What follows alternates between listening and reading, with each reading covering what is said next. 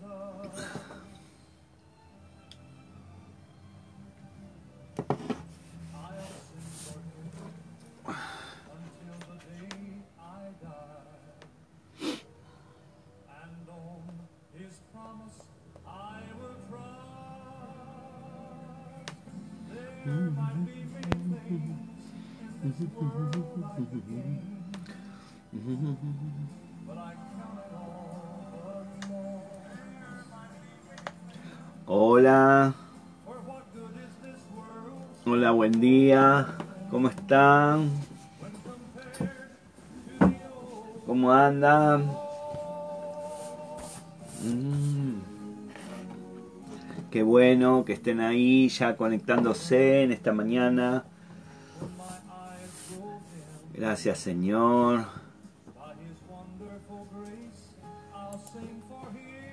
Gracias Señor. Qué bueno. Qué bueno que estemos todos ahí conectándonos. Sí. Gloria al Señor. Bueno, muy bien. Estamos acá en este tiempo hablando sobre el desierto. ¿sí? Un tema interesante y un tema eh, que muchas veces eh, no sabemos muy bien qué hacer con nuestros desiertos, ¿no es cierto? Pero bueno, el Señor siempre es bueno con nosotros y nos va dando revelación sobre la palabra para ir aprendiendo y sabiendo qué hacer en cada situación de nuestra vida. Y el desierto es una situación que eh, lamentablemente o no lamentablemente, como quieras mirarlo, eh, yo creo que, que en definitiva es una parte del proceso de la vida y todas las partes que componen el proceso de la vida, del crecimiento, son importantes y por más que no nos guste, eh, tienen que estar en nuestra vida y lo vamos a tener que vivir y pasar para ir creciendo. Si ayer decía que uno no puede avanzar en Dios si no, tiene, si no tenemos un trato, un trato de Dios en nuestra vida, ¿no? Si Dios no nos trata, si no nos procesa. No podemos pensar en otro nivel, avanzar a otro nivel, si Dios, si, Dios no, no nos trata, no nos, no nos amasa un poquito, digamos así, como para, para llamarlo de alguna forma. ¿sí? Eh, y, realmente el Señor no nos puede usar eh, eh, con poder si primero no pasamos por su escuela. Y el desierto es una de sus escuelas y creo que es una de las mejores escuelas que podemos tener, a pesar de que no, no, nos guste o, no sea muy agradable. ¿sí? La palabra lo deja bien claro esto. ¿sí? Cuando leemos la Biblia, ¿sí? vamos a encontrar a, hombres y mujeres de Dios que, fueron usados por Dios y que ese, ese uso que Dios le dio ¿sí? a esas personas, a ese propósito que Dios puso en esas personas, ¿sí? primero fueron procesados, primero fueron pasados por el desierto antes de empezar a cumplir realmente eh, esa palabra que tenían que cumplir y, esa tarea o esa misión que tenían que cumplir en la tierra. Y, no cabe la menor duda que también es cierto para nosotros también. ¿sí? Eh, aunque muchas veces no nos guste, el desierto tenemos que... Eh, tenemos que vivenciarlo, tenemos que vivirlo, tenemos que experimentarlo y tenemos que pasarlo, ¿sí?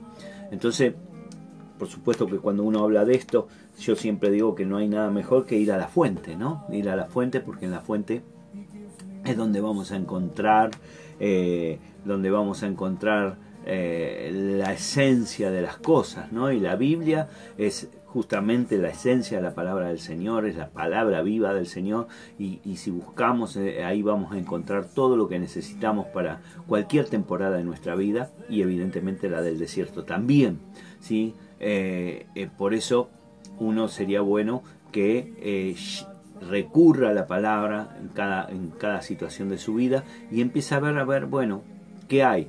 Evidentemente la, la temporada del desierto, ¿sí? no es, eh, aunque hay arena, no es como en la playa, ¿no? no estamos tomando sol ni nada por el estilo.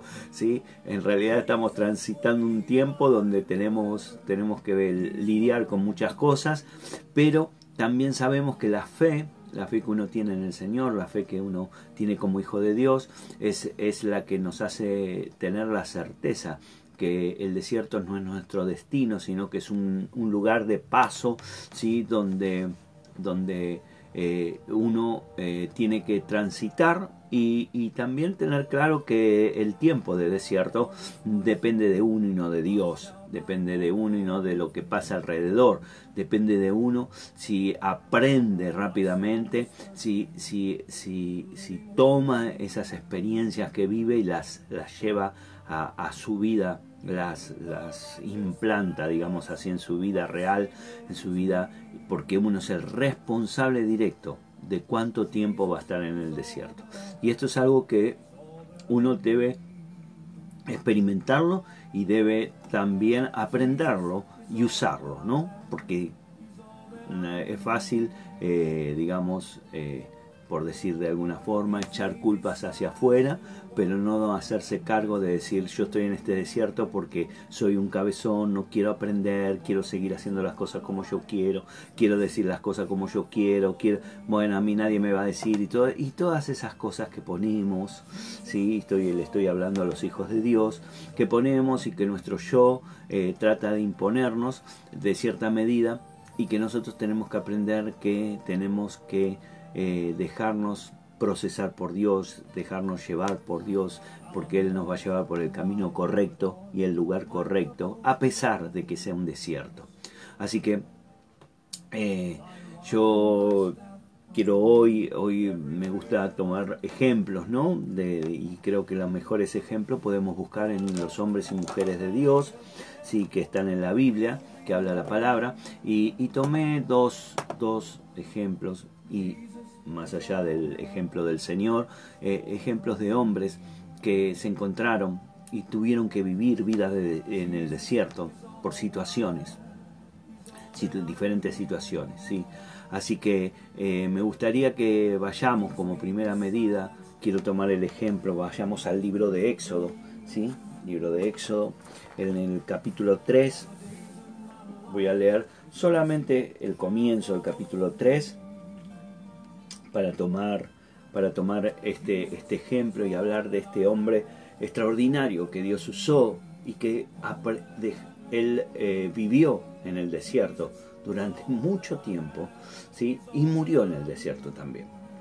Eh, que eso también lo vamos a ver después más adelante. Pero dice capítulo 3 de Éxodo, versículo 1, dice, cierto, voy a leer la nueva traducción viviente hoy, dice, cierto día Moisés se encontraba apacentando el rebaño de su suegro Jetro, quien era sacerdote de Madián, llevando el rebaño al corazón del desierto y llegó al Sinai.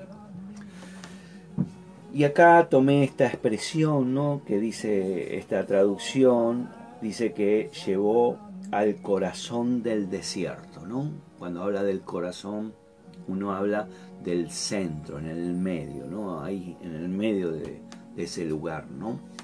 La historia de Moisés eh, de este hombre, ¿sí? podemos ver que eh, él tuvo diferentes etapas en su vida. Él, cuando nació, ¿sí? nació eh, en una familia hebrea y por una disposición del faraón que iban a matar a los niños, su madre lo puso en un canasto, en un, en un Moisés, como se dice, y, lo agarró después.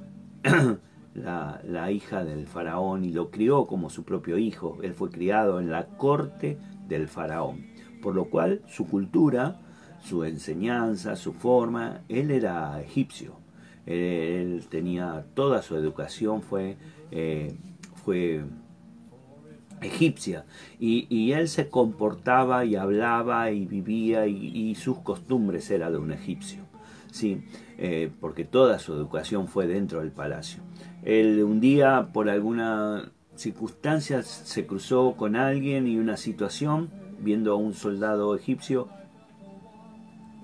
golpeando a una, a una, a una, a una esclava y él la defendió y en esas idas y vueltas mató al egipcio. Y, en, Egipto había una ley que si un egipcio mataba a otro egipcio debía ser pasado debía ser mm, mm, eh, muerto no lo mataban o podía ser exiliado.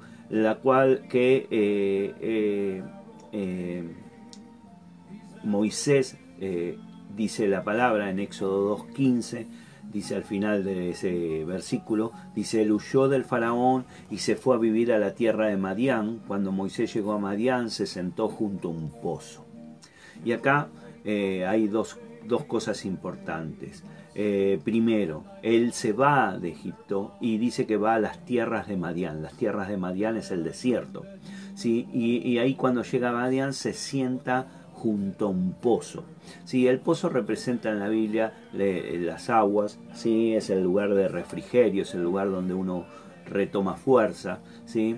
Eh, y, acá vemos la necesidad que tenía Moisés y el Señor de encontrarse para empezar a preparar a Moisés para hacer la tarea que tenía, que era liberar a su pueblo de la esclavitud.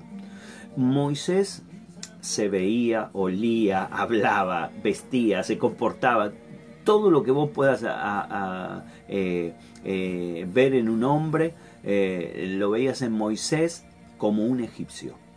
No había ninguna duda que Moisés, para alguien que lo veía, que era egipcio.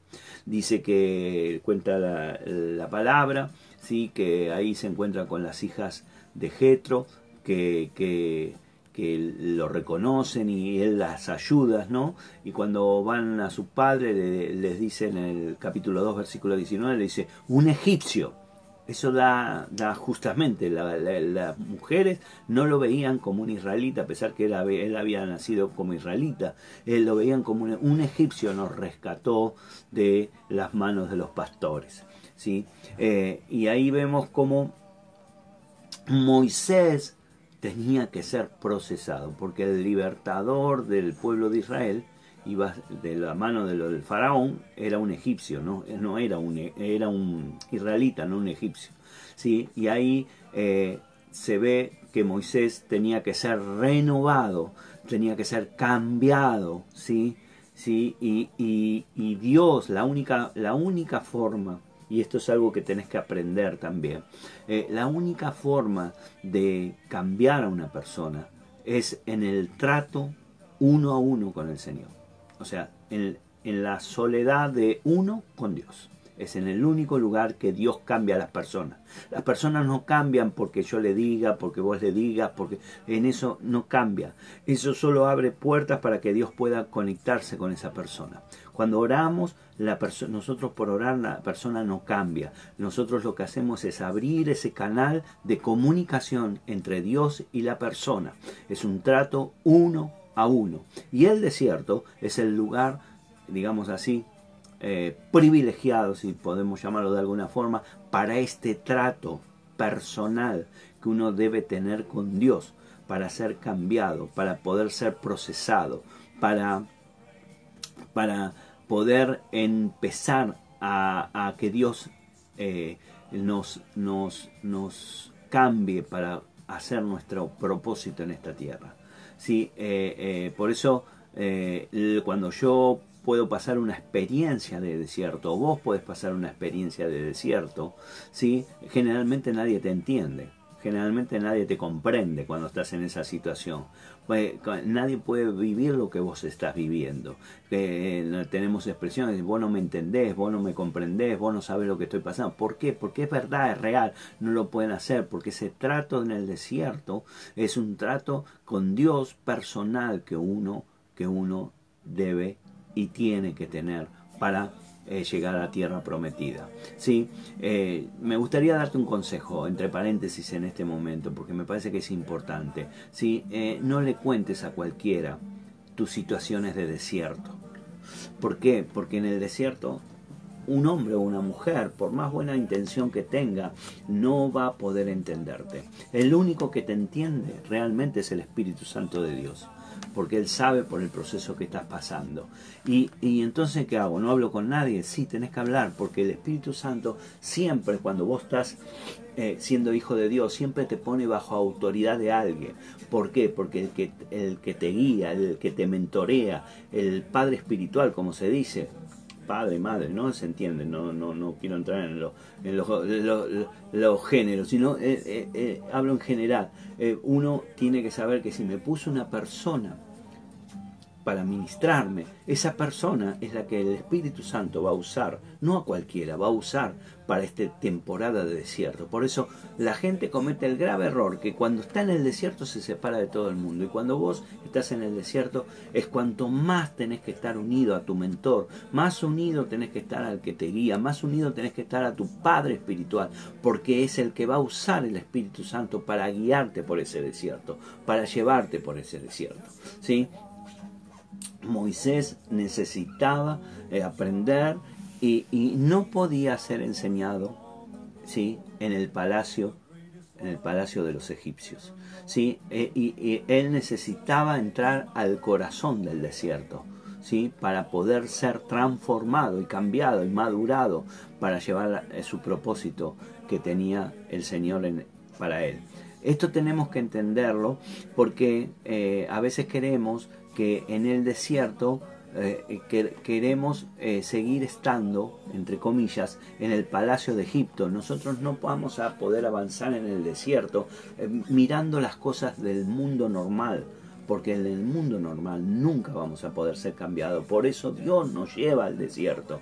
Recordad lo que hablamos ayer, que Jesús fue llevado por el Espíritu Santo al desierto para, para prepararlo para su ministerio. Y nosotros necesitamos también ser llevados al corazón del, desierto. ¿Sí? Ahora, eh, Moisés necesitó 40 años. 40 años para ese proceso. Si vos lees, desde que Moisés se va, de, de, huye del faraón, hasta que vuelve a Egipto a liberar al pueblo, pasaron 40 años. 40 años de proceso.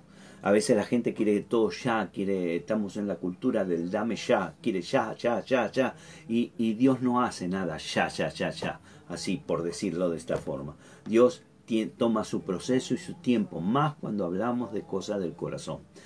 Y estoy hablando del corazón espiritual, más cuando hablamos de eso. Necesita tiempo, maduración, masticación, la meditación, masticación de la palabra, eh, eh, estar en contacto con el Espíritu y trabajar sobre cada aspecto que Dios nos va a ir mostrando. ¿sí?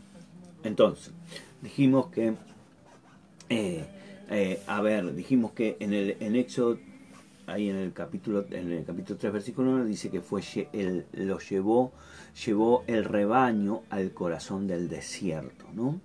Él ya estaba trabajando eh, con su suegro Jetro, ¿sí? Y, y, y cuando estaba ya en el desierto, él se fue al corazón. Hay un momento en el desierto que es como que entramos, a ver, ¿cómo decir? A, viste cuando vos eh, entras a un lugar, eh, eh, la piecita del fondo, viste, digamos así, la piecita del fondo, donde vos entras a la parte trasera de tu casa, no la parte del fondo, donde no va nadie, ahí va solo vos.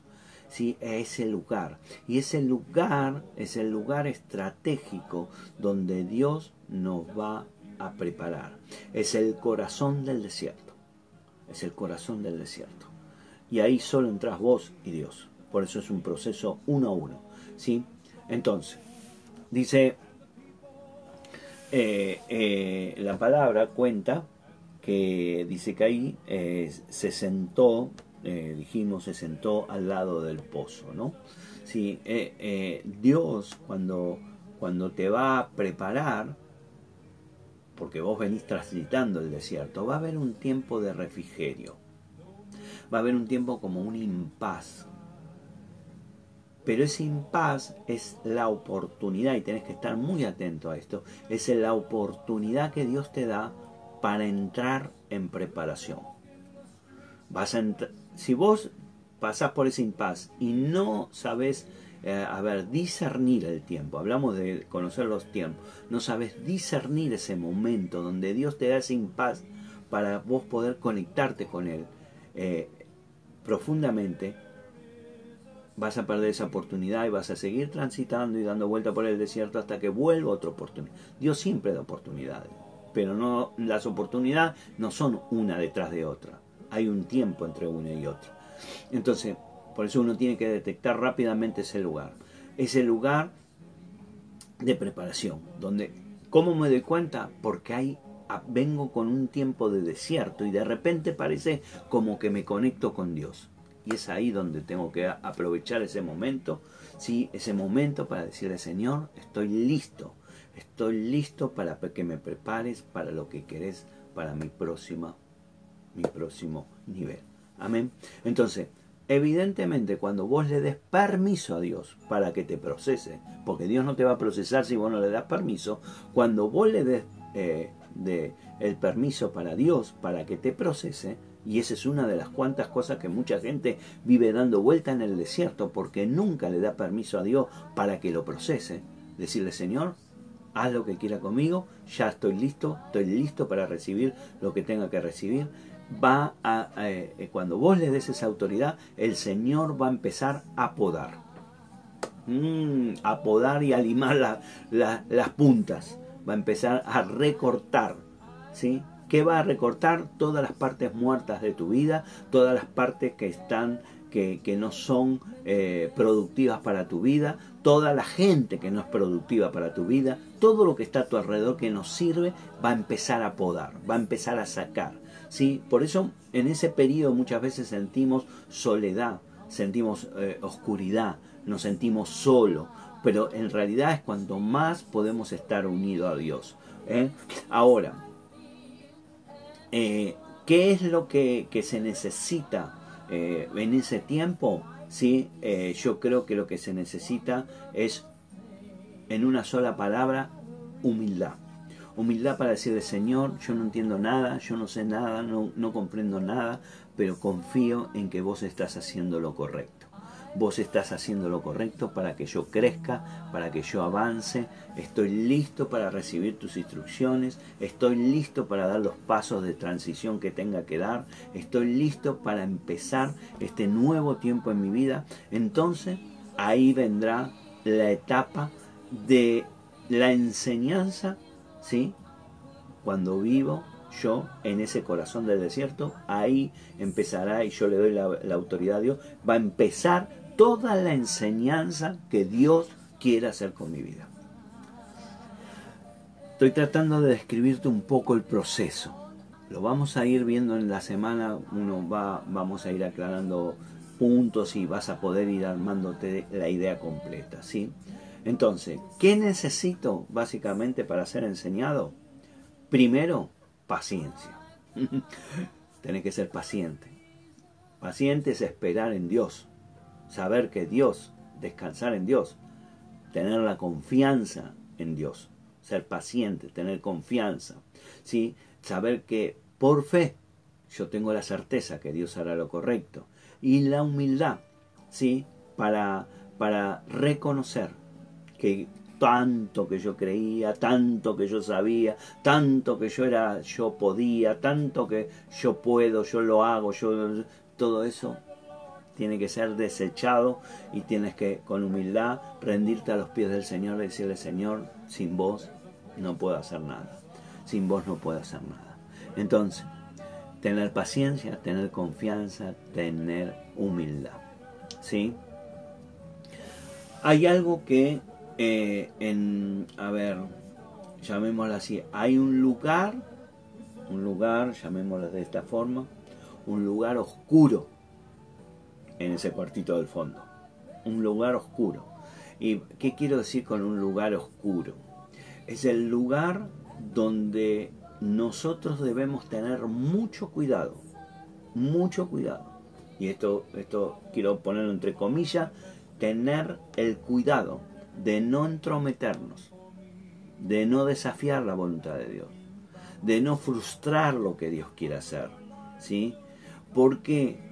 Porque en ese lugar oscuro está el enemigo que va a tratar de todas las maneras posibles, habidas y por haber, ¿sí? y lo va a hacer de toda la forma que vos se te pueda ocurrir o pensar, va a intentar que tengas dudas, que tengas confusión, que tengas oposición, que tengas persecución, que sientas opresión, va a intentar detentarte. Todas estas cosas están en ese lugar oscuro que habita el enemigo. Y cuando uno está en el desierto, en el corazón del desierto, él va a salir al acecho. Lo hizo con Adán y Eva y lo hizo con Jesús. Lo hizo eh, en el desierto con Jesús y le dijo, ¿no era que vos sos el Hijo de Dios? ¿Por qué no haces que estas piedras hagan pan y dejas de pasar hambre? Entonces va a haber esa, esa, y uno tiene que estar atento a eso, porque el enemigo también será un trato personal con vos. De la misma forma, no te, no te olvides nunca que el enemigo trata de imitar a Dios. Y va a tratar de que vos dejes ese lugar y te vuelvas al palacio de Egipto. Te va a decir, pero allá la pasabas bien, allá tenías todo, allá hacías lo que querías, allá estaba lo más lindo, acá, allá. pero nunca te olvides que el palacio de Egipto es transitorio. Tiene un principio y tiene un fin. El palacio del rey es eterno. Es eterno. No hay, es para siempre. Entonces, ahí en ese lugar oscuro, ¿sí? también tenemos, por otro lado, ¿por qué está ese lugar oscuro? Porque hay una montaña del Señor. La montaña del Señor es el lugar donde te vas a encontrar en la profundidad con Dios. Entonces, ¿qué quiere hacer el enemigo? Imagínate como dos, un, un, camino que se bifurca. Y tenés un cartel que dice montaña del Señor, o las alturas del Señor, o montaña, el lugar donde más te gusta, o, donde la vas a pasar bien. Cada uno elige. Es una elección. Es una elección que tenemos que tomar todos los que transitamos en el desierto. Y algo me, este camino del Señor me saca del desierto, este camino de, de, de, lo, de, de, lo, que, lo lindo que parece, por llamarlo de alguna forma, lo único que hace es volverme como el juego de la oca a la casilla número uno y empecemos de nuevo. Empecemos de nuevo. Entonces, uno, uno tiene que ver, ahí dice, eh, dice en el versículo 1, dice, llegó al rebaño, al corazón del desierto y llegó al Sinaí, al monte de Dios. Al monte de Dios. O sea, en, esa, en, ese, en ese lugar, ¿sí? En ese lugar de montaña y démosle la gloria a Dios que está la montaña en el medio del desierto. Demos la gloria a Dios que vamos a encontrarnos cara a cara con Él. Demos la gloria porque ahí es donde vamos a tener la revelación de Dios. Sí, ahí vamos a tener la certeza de sus promesas. Ahí vamos a encontrar el propósito de por qué Dios nos hizo salir en el desierto, por qué estuvimos en el desierto, para qué caminamos, porque teníamos que llegar a esa montaña. Ahí es el a donde vamos a ver el poder de Dios, ahí vamos a ver la paz, del, el del Señor. ¿sí? Eh, ahí vemos eh, eh, eh, ese lugar, el Sinaí, eh, los israelitas le llamaban el Oreb. Oreb quiere decir el lugar de desolación o el lugar de desierto. Es el lugar de la santidad de Dios, del contacto, de la comunión personal con Dios en el medio del desierto donde vamos a poder tener esa comunión. ¿sí? Y, y, nuestro papel en, este, en este, todo este proceso, ¿sí? Eh, por mucho que tarde, por mucho que sea complicado sencillo, por mucho de que veamos mucha arena o poca arena, eh, eh, lo que nosotros debemos aprender es a humillarnos delante del Señor y al ser obediente en lo que Él nos dice que tengamos que hacer. No es sencillo esto, no te lo voy a denegar, no es sencillo. Es una pelea interna muy fuerte y que, y que muchas veces eh, nos volvemos para atrás no queremos avanzar en esto. No queremos. no queremos realmente eh, crecer en este sentido, pero es algo que tenemos que hacer. Eh, muchas veces el yo nos va a decir que, eh, que, a ver, que hay una forma mejor de hacerlo. El mundo nos va a decir, no, pero no te conviene, total, hay otras cosas que es mejor. Siempre va a haber un plan alternativo de parte del enemigo para desviarte. Siempre, siempre lo va a, y siempre te lo va a mostrar en tus peores momentos. Cuando tengas sed te va a mostrar el vaso de agua, cuando tengas hambre te va a mostrar el asado, cuando tengas eh, soledad te va a mostrar eh, la diversión, no sé, siempre va a tener un plan. ¿sí? El problema es qué, qué hacemos nosotros. O seguimos el camino que el Señor nos marca o seguimos el camino que el enemigo nos marca. Es una decisión y esto, esto yo quiero, quiero hacer mucho hincapié en esto, porque esto también es madurez. Es saber que soy yo y no son mi pariente, mi viejo, mis amigos, la política, el país, no sé cuántas cosas más que ponemos de excusa para no reconocer que somos nosotros el que tomamos la decisión. Como siempre digo, hay dos palabras que son, las puedes decir cada vez que te encuentres en tomar una decisión, es decir, sí o no. Y eso lo decís vos, no lo dice otro. Vos podés, vos decir sí o podés decir no. Y esa, es la, la libertad que Dios nos dio para tomar esa decisión. Entonces, ¿Dios va a estar ahí? Sí, como estuvo con Moisés y lo llevó a convertirse en un libertador. ¿sí? A pesar de todas las... Dios siempre va a estar a tu lado. Nunca te, lo dijimos ayer, nunca te va a dejar solo. Ahora me gustaría que podamos ver otro hombre de Dios en este proceso, ¿sí? Con una situación diferente, pero más o menos eh, eh, eh, con una experiencia similar, ¿sí? Y ese fue el rey David. Así que te quiero invitar a que vayas, que te vayas al libro de Salmos, ¿sí? Te vayas al libro de Salmos y busques el Salmo 63. 63. Si lo tengas ahí abierto, porque vamos a ir hablando sobre este salmo, sí, vamos a ir viendo. Este, este salmo lo escribió David en, el momento, en uno de los momentos más difíciles de su vida, un desierto para él. Su propio hijo, Absalón, su propio hijo, le, lo quería matar y hacer un, golpe de Estado, ¿sí? Eh, eh, y lo quería eh, realmente matar. ¿Y qué tuvo que hacer David? Tuvo que huir al desierto tuvo que huir al desierto. Fíjate, fíjate lo que te estoy diciendo. David tuvo que huir, él tomó la decisión de ir al desierto. Hay a veces que tenemos que tomar la decisión de ir al desierto. Tenemos que huir de las situaciones, de diferentes situaciones. ¿sí? Eh, ¿Por qué David huyó al desierto? Si me preguntás, yo creo en cierta medida que David huyó al desierto porque él sabía por los desiertos que había pasado en su vida que era el lugar donde se iba a encontrar cara a cara con el Señor, cara a cara con el Dios. Porque él estaba pasando una situación que no entendería por qué, por qué estaba pasando eso. Y él dijo, bueno, voy a ir al lugar donde sé que voy a poder estar cara a cara, a la montaña, a la montaña, ¿sí? Que hablamos en el ejemplo de Moisés, a encontrarme cara a cara con el Señor. Eh, por eso podemos decir ¿sí? que el desierto, ¿sí?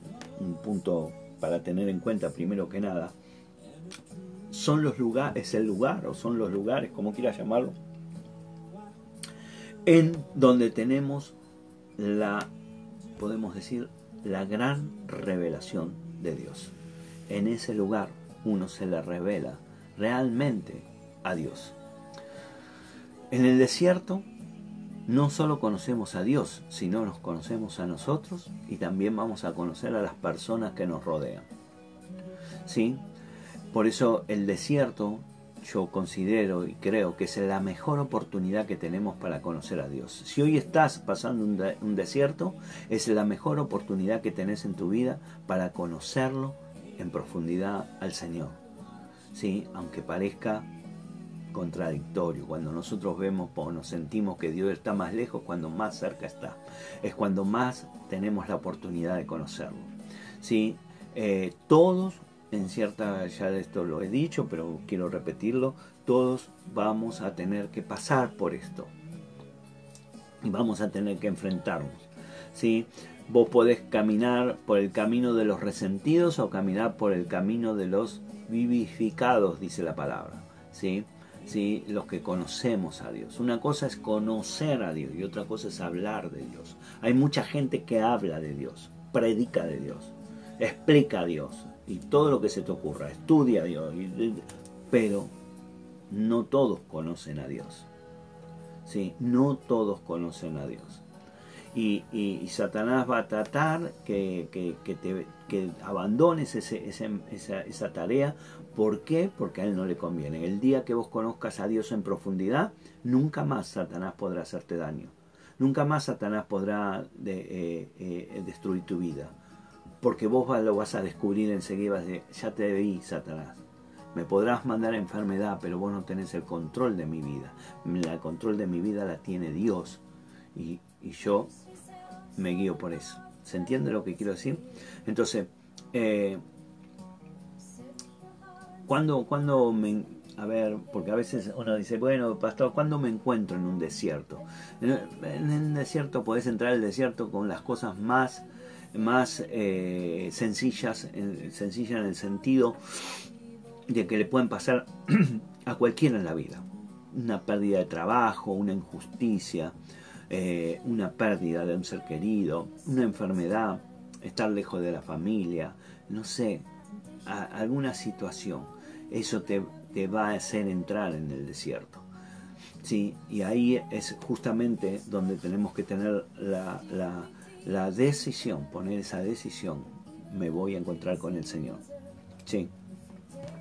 Dice el Salmo 63, quiero comenzar un poquito con esto. Dice, dice oh Dios, tú eres mi, eh, tú eres mi Dios, de todo corazón te busco.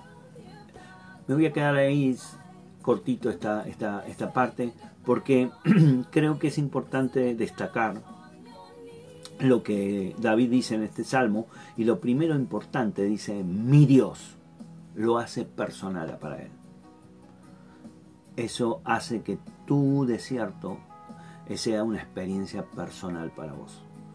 Una cosa es conocerlo a Dios por lo que leí, por lo que me contaron, por lo que me dijeron, por lo que habló el pastor, por lo que... Ah, todo eso está todo bien. Pero otra cosa es cuando vos descubrís que Él es tu Dios. Él es mi Dios. No es lo mismo que lo diga otro que lo diga yo. ¿Sí? David, a pesar de estas dificultades ¿sí? que tenía con su hijo y que estaba pasando y, este, y, que estaba ahí en el desierto, ¿sí? a pesar de todo eso, él dice, Dios es mi Dios, es mi Dios, él no se queja, él, no, él, él tiene una vida de fe activa, ¿sí? Eh, eh, una vida donde, donde él sabe que se va a encontrar con Dios y, que no va, no está hablando de alguien que le contaron, ni algo que le pareció, ni algo que, sino él está hablando de una vivencia. Mi Dios, este es mi Dios. Por eso, esa búsqueda de Dios en el desierto es lo que te hace llegar a esto, a mi Dios, mi Dios, a que Él es tu fuente, tu motor, tú el que te mueve, el que te da y el que te, el que te provee y Él, y él es todo para vos, entonces vos puedes decir mi Dios.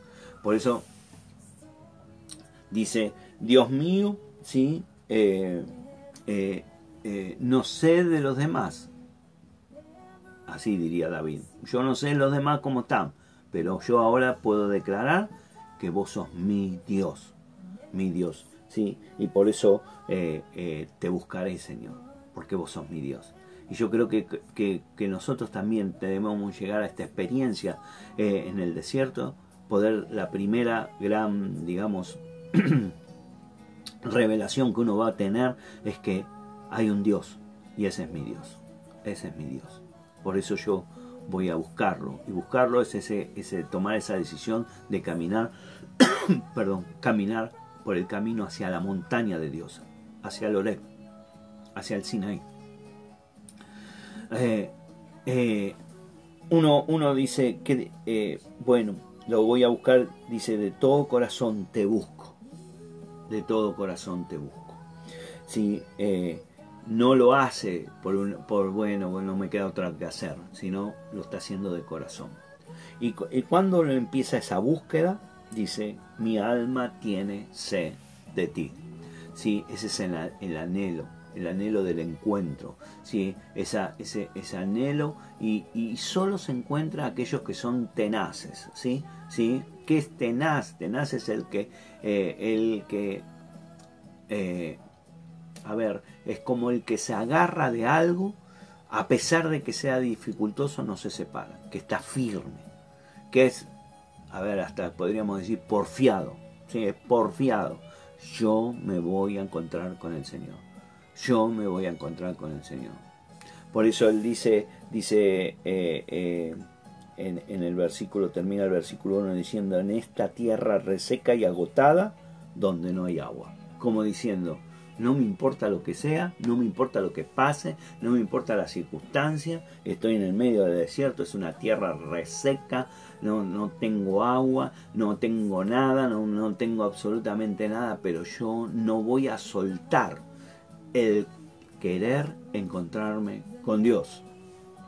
Y, esto me hace acordar a las palabras que dijo el Señor en Juan 7, 37, que dice, todo el que tenga sed, venga a mí o puede venir a mí.